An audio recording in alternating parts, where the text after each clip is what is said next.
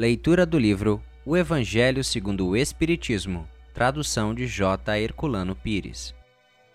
Diversas categorias de mundos habitados. Do ensinamento dado pelos Espíritos, resulta que os diversos mundos possuem condições muito diferentes uns dos outros, quanto ao grau de adiantamento ou de inferioridade dos seus habitantes. Dentre eles, há os que são ainda inferiores à Terra, fisicamente e moralmente. Outros estão no mesmo grau, e outros lhes são mais ou menos superiores em todos os sentidos. Nos mundos inferiores a existência é toda material. As paixões reinam soberanas. A vida moral quase não existe.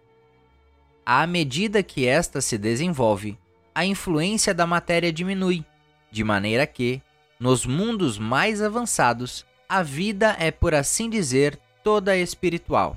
Nos mundos intermediários, o bem e o mal se misturam, e um predomina sobre o outro segundo o grau de adiantamento que se encontrarem.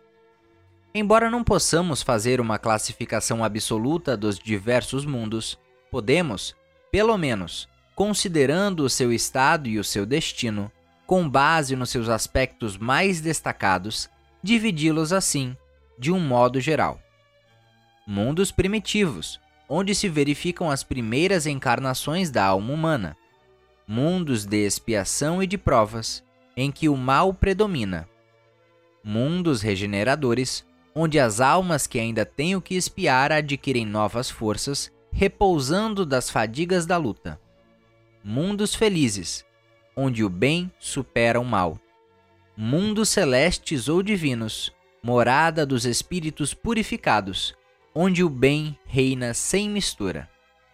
A Terra pertence à categoria dos mundos de provas e expiações, e é por isso que nela o homem está exposto a tantas misérias. Os espíritos encarnados num mundo não estão ligados a ele indefinidamente e não passam nesse mundo por todas as fases do progresso que devem realizar para chegar à perfeição. Quando atingem o grau de adiantamento necessário, passam para outro mundo mais adiantado, e assim sucessivamente, até chegarem ao estado de espíritos puros.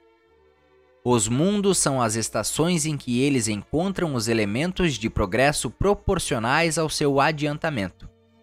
É para eles uma recompensa passarem a um mundo de ordem mais elevada, como é um castigo prolongarem sua permanência no mundo infeliz ou serem relegados a um mundo ainda mais infeliz por se haverem obstinado no mal. Muito obrigado por assistir o nosso podcast. Se você gostou, deixe seu like e compartilhe. Dessa forma, poderemos juntos espalhar cada vez mais a luz do Cristo Consolador.